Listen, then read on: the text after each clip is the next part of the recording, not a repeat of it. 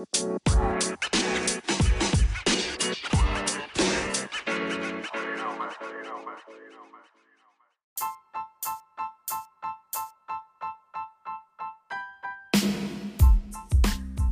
zu einer neuen Folge Einfach Recht. Antworten auf Fragen rund ums Arbeitsrecht.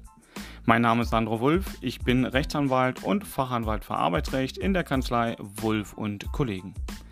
Gestalten ist besser als streiten. Deshalb geht es in dieser Folge um wichtige gesetzliche Änderungen mit Auswirkungen im Arbeitsrecht, die insbesondere Wirkung ab dem 1. Juli 2021 entfalten denn die Corona-Arbeitsschutzverordnung wird zu diesem Zeitpunkt mit Anpassungen gelten und zugleich auch mit deutlichen Lockerungen. Was das für den Arbeitgeber und für den Mitarbeiter bedeutet, darum geht es in der heutigen Folge.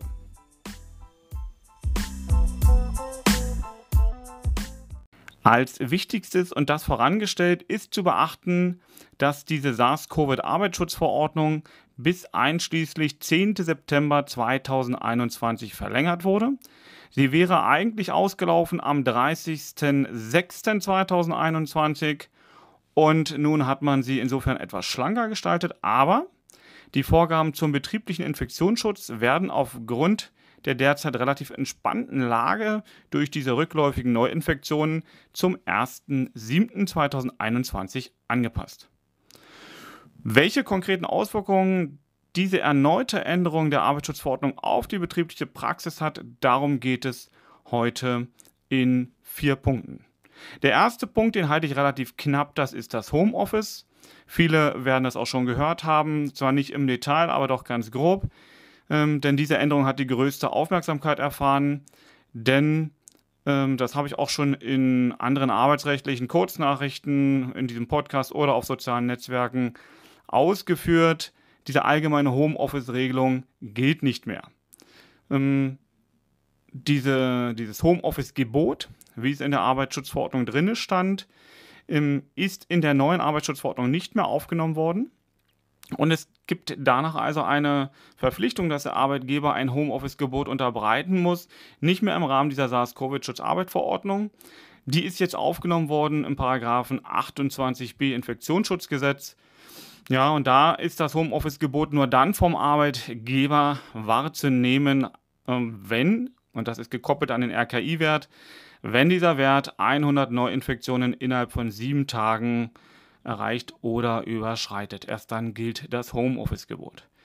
Ähm, wichtiger, und deswegen kommen wir gleich zum zweiten Punkt der Gefährdungsurteilung, denn auch da kommt nachher das Homeoffice-Gebot nochmal rein, ähm, ist dass der Arbeitgeber seine Gefährdungsbeurteilung, die er nach den Paragraphen 5 und 6 Arbeitsschutzgesetz auch ohne Corona-Pandemie grundsätzlich machen muss, dass er diese im Rahmen des betrieblichen Infektionsschutzes überprüfen und aktualisieren muss. Wer das noch nicht gemacht hat, da ist es ganz besonders wichtig, jetzt zuzuhören.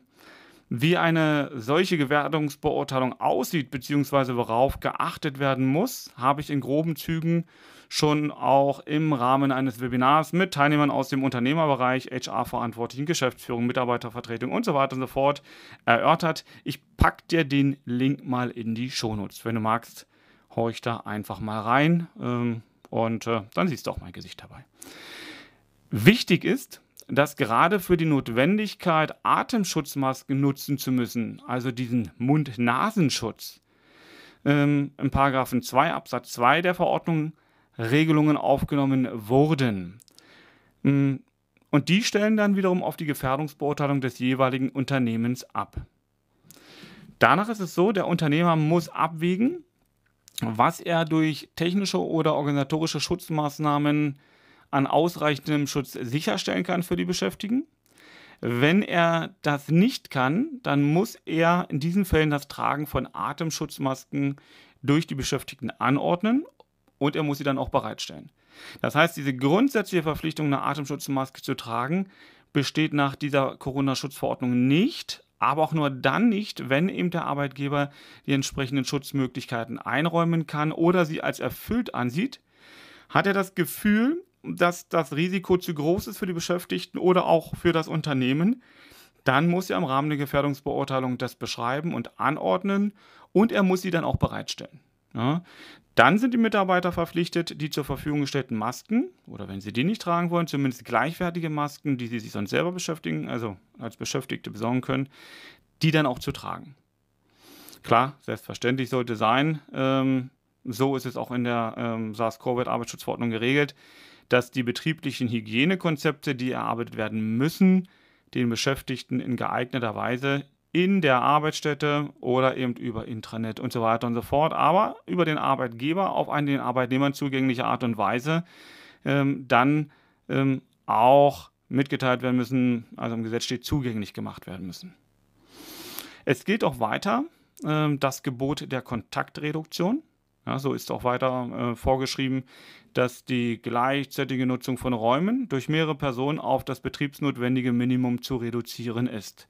Diese klare Regelung, die wir schon hatten, 10 Quadratmeter pro Beschäftigter und so weiter und so fort, findet sich in dieser konkreten Beschreibung auch nicht, aber im Umkehrschluss bedeutet diese Formulierung, dass das, ähm, ich sage jetzt mal, klassische Arbeiten mit mehreren Personen, wie vor Ausbruch der Pandemie im Großraumbüro, immer noch nicht zulässig ist. Ja, das, äh, obwohl wir teilweise äh, RKI-Werte von, von 100 haben, äh, von 0 haben, ähm, ist es so, dass das nach wie vor noch nicht zulässig ist. Ähm, deswegen kann über diesen Umweg, ja, wenn der Arbeitgeber eben im Rahmen der Gefährdungsbeurteilung den Mitarbeitern nicht ein gefahrloses Arbeiten ähm, ja, realisieren kann, kann über diesen Umweg da muss man dann ganz konkret reingehen und im Rahmen der Gefährdungsbeurteilung der Arbeitgeber weiter verpflichtet sein, den Mitarbeitern Homeoffice oder mobiles Arbeiten zu ermöglichen. Also ganz spannend, wer da Fragen zu hat ähm, und das auch im Unternehmen noch nicht sauber gemacht hat, gerne zum Schluss über die Kontaktdaten mal mit mir in Verbindung treten. Dritter Punkt, was in dieser ähm, Arbeitsschutz-Covid-Verordnung ähm, seine Berücksichtigung gefunden hat, ist nochmal diese Testpflicht. Der Arbeitgeber bleibt verpflichtet, den Beschäftigten, soweit diese eben nicht ausschließlich im Homeoffice arbeiten, mindestens zweimal pro Kalenderwoche kostenfrei einen Test zur Feststellung des direkten Erregernachweises des Coronavirus anzubieten. Ähm, aber der muss äh, vom Bundesinstitut für Arzneimittel und Medizinprodukte zugelassen sein. Ja? Auch hier ist der Unterschied für die Mitarbeiter, die ausschließlich im Homeoffice beschäftigt sind sind die Mitarbeiter nach den Vereinbarungen mit dem Arbeitgeber berechtigt, mobil zu arbeiten, was ein Unterschied ist, weil Homeoffice heißt nur in den häuslichen Räumen. Mobil heißt an beliebigen anderen Räumen, die der Arbeitgeber definiert haben sollte. Wenn jemand mobil arbeiten kann, dann bleibt die Testpflicht. Das ist ganz wichtig für die jetzt äh, doch in den meisten Unternehmen gehandhabten Hybridlösungen. Ja, also man sagt, okay, wir, wir verständigen uns darauf, du kannst Homeoffice, du kannst mobil oder du kannst ins Unternehmen kommen, kannst deinen Arbeitsplatz mit Ticketsystem aufbuchen. Gibt es ganz, ganz tolle Geschichten in der Gestaltung. Ähm, aber da muss man hingucken, da gilt die Besonderheit, dass diese Testpflicht vom Arbeitgeber berücksichtigt werden muss. Mm, die Besonderheit in dieser neuen Regelung ist noch, dass diese Testangebote dann nicht erforderlich sind, soweit der Arbeitgeber durch andere geeignete Schutzmaßnahmen einen gleichwertigen Schutz der Beschäftigten sicherstellt oder einen bestehenden gleichwertigen Schutz nachweisen kann. Ja, und dann kommen wir jetzt, äh, wie kann das sein? Was ist damit gemeint? Klar, jetzt reden wir über die Frage äh, Impfung, Erregernachweis und so weiter und so fort. Ähm, aber da sagt jetzt die Verordnung auch, Beschäftigte, bei denen ein Nachweis der vollständigen Impfung oder Genesung von einer Covid-19-Erkrankung vorliegt, können vom Testangebot ausgenommen werden. Ja, da sieht man schon, äh, da sind die Öffnungen, wenn man also die Gefährdungsbeurteilung macht. Der Arbeitgeber ist dennoch frei, auch von diesen Personen aber äh, dennoch einen ähm, einen Test zu verlangen. Ja, jetzt sagt man ja, wieso das denn, wenn das so die, die Öffnung ist? Naja, das liegt eben darin, dass im Rahmen der Gefährdungsbeurteilung festgehalten werden kann, dass auch Geimpfte sich äh, in einem bestimmten ähm, Zeitfenster äh, testen lassen sollen, weil eben noch nicht ausgeschlossen ist, je nach entsprechender Impfung was äh, an Erregern trotz Impfung noch der, äh, die Person mit sich tragen kann und damit ein Ansteckungsrisiko für andere, die eben nicht geimpft sind, erfolgen könnte. Also da ist noch keine Klarheit, weil auch keine wissenschaftlichen klaren Ergebnisse vorliegen. Und ähm, jetzt kommt dann noch ein weiterer Punkt, der ganz wichtig ist und dann sieht man, dass das für den Arbeitgeber ohne Gefährdungsbeurteilung äh, nicht wirklich händelbar ist, weil es dann relativ unklar wird. Denn Diese Verordnung sieht kein Auskunftsrecht der Beschäftigten gegenüber dem Arbeitgeber vor, indem sie dem Arbeitgeber mitteilen müssen oder auf Nachfrage ausführen müssen, ob sie geimpft sind oder ob sie einen sogenannten Genesungsstatus haben. Ähm, das meint man im Rahmen der Verordnung, dass das zu sehr in die Persönlichkeitsrechte reingeht und deswegen darf der Arbeitgeber zwar fragen, aber die Mitarbeiter müssen nicht antworten oder auch so gar nicht wahrheitsgemäß antworten. Ähm, dann ist der Arbeitgeber gehalten, lieber gar nicht zu fragen, wenn er sich dessen nicht sicher sein kann. Und dann kommen wir wieder darin, dass er den sichersten Weg wählen muss. Ähm, ja, und dann ist die Frage Testung und weitere notwendige Hygienekonzepte. Also hier muss man genau hinschauen, hängt ja auch immer davon ab, wo man wie arbeitet das muss man im Detail klären. Abschließend zur Frage der Testung. Diese Nachweise für die Beschaffung der Tests ja, hat der Arbeitgeber nunmehr, ähm, jetzt muss er sie bis zum 30.06.21 aufbewahren, jetzt muss er sie weiter bis zum 10.09.21 aufbewahren, ähm, auf Kontrolle auch vorweisen. Hier drohen sonst Bußgelder. Ich komme zum letzten und vierten Punkt dieser Änderungen oder der Vorgaben mit der SARS-CoV-Schutzverordnung, die jetzt neu in Kraft tritt ab dem 1.7.2021. Denn die sagt, mit dem Inkrafttreten dieser Änderungen ähm, werden zugleich alle vorhergehenden Verpflichtungen aus der Arbeitsschutzverordnung, eben wie zum Beispiel Homeoffice, aufgehoben. Ja? Dennoch, wie ausgeführt, kann eben durch die betriebliche Gefährdungsbeurteilung in Verbindung mit der neuen SARS-CoV-Arbeitsschutzverordnung der Arbeitgeber weiter verpflichtet sein, Homeoffice anzubieten. Ja, für viele, die sich fragen, wann denn diese, diese Regelungsart, diese gesonderte Arbeitsschutzverordnung, diese Covid-Arbeitsschutzverordnung, wann denn da mal ein Ende ist, wann die Verordnung endet. Ähm, das ist in der, in der Begründung dieser Verordnung auch aufgenommen worden. Da lautet es so schön inhaltlich, ähm, die Regelungskraft der Verordnung endet, wenn die Epidemie epidemiologische, ach du liebe Nase, kann ich immer noch nicht aussprechen, Lage durch die Bundesregierung aufgehoben wird. Spätestens aber mit dem 10.09.2021, wenn sie nicht vorher verlängert wird. Das stand in den Verordnungen davor auch schon zweimal drin. Also gehen wir mal davon aus, dass äh, die Verlängerung der Verordnung auch dann äh, über den 10.09.2021 erfolgen wird. Gerade dann, wenn ich höre, wenn man hier über diese sogenannte Delta-Variante, die vierte Welle redet, ist das wohl zu befürchten. Umso wichtiger, dass man sich mit den inhaltlichen Regelungen dieser SARS-CoV-Arbeitsschutzverordnung in Verbindung mit der individuellen Gefährdungsbeurteilung im Unternehmen auseinandersetzt. Wir sind am Schluss dieser Folge. Und zugleich gebe ich dir einen Ausblick in die nächste Folge.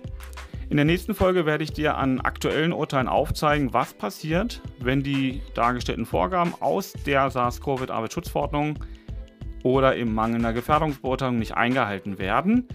Denn, und hier nur mal so ein Stichwort, es droht insbesondere die fristlose Kündigung äh, jeglicher Richtung und für alle, die sich bisher mit der Gefährdungsbeurteilung noch nicht auseinandergesetzt haben, sei der Hinweis erlaubt, dass dies mit einem fünfstelligen Bußgeld belegt werden kann, wenn eine solche Gefährdungsbeurteilung oder auch die Überarbeitung der Gefährdungsbeurteilung nicht nachgewiesen, nachgewiesen werden kann. Abwarten ist keine Lösung, gestalten ist besser als streiten. Dabei unterstützen wir dich gern. Schreib mir unter sandro.wulf.kanzlei-wulf.de oder schau einfach auf unsere Homepage unter www.kanzlei-wulf.de. Du erreichst mich dort und unter den in den Shownotes zu diesem Podcast niedergeschriebenen Links. Ich würde mich freuen, wenn du diesen Podcast oder diese Folge teilst und mir damit hilfst, andere Menschen zu unterstützen. Gerne kannst du die Folge auch bewerten. Wir sehen uns auf den sozialen Netzwerken oder gerne auch präsent. Wir hören uns nächste Woche. Abonniere dazu diesen Podcast und du bekommst automatisch die nächste Folge ausgeliefert, wenn es dann wieder heißt, herzlich willkommen zu meinem Podcast Einfach Recht. Antworten auf Fragen rund ums Arbeitsrecht. Bis dahin, dein Sandro Wulff, Fachanwalt und Experte in den Fragen rund ums Arbeitsrecht.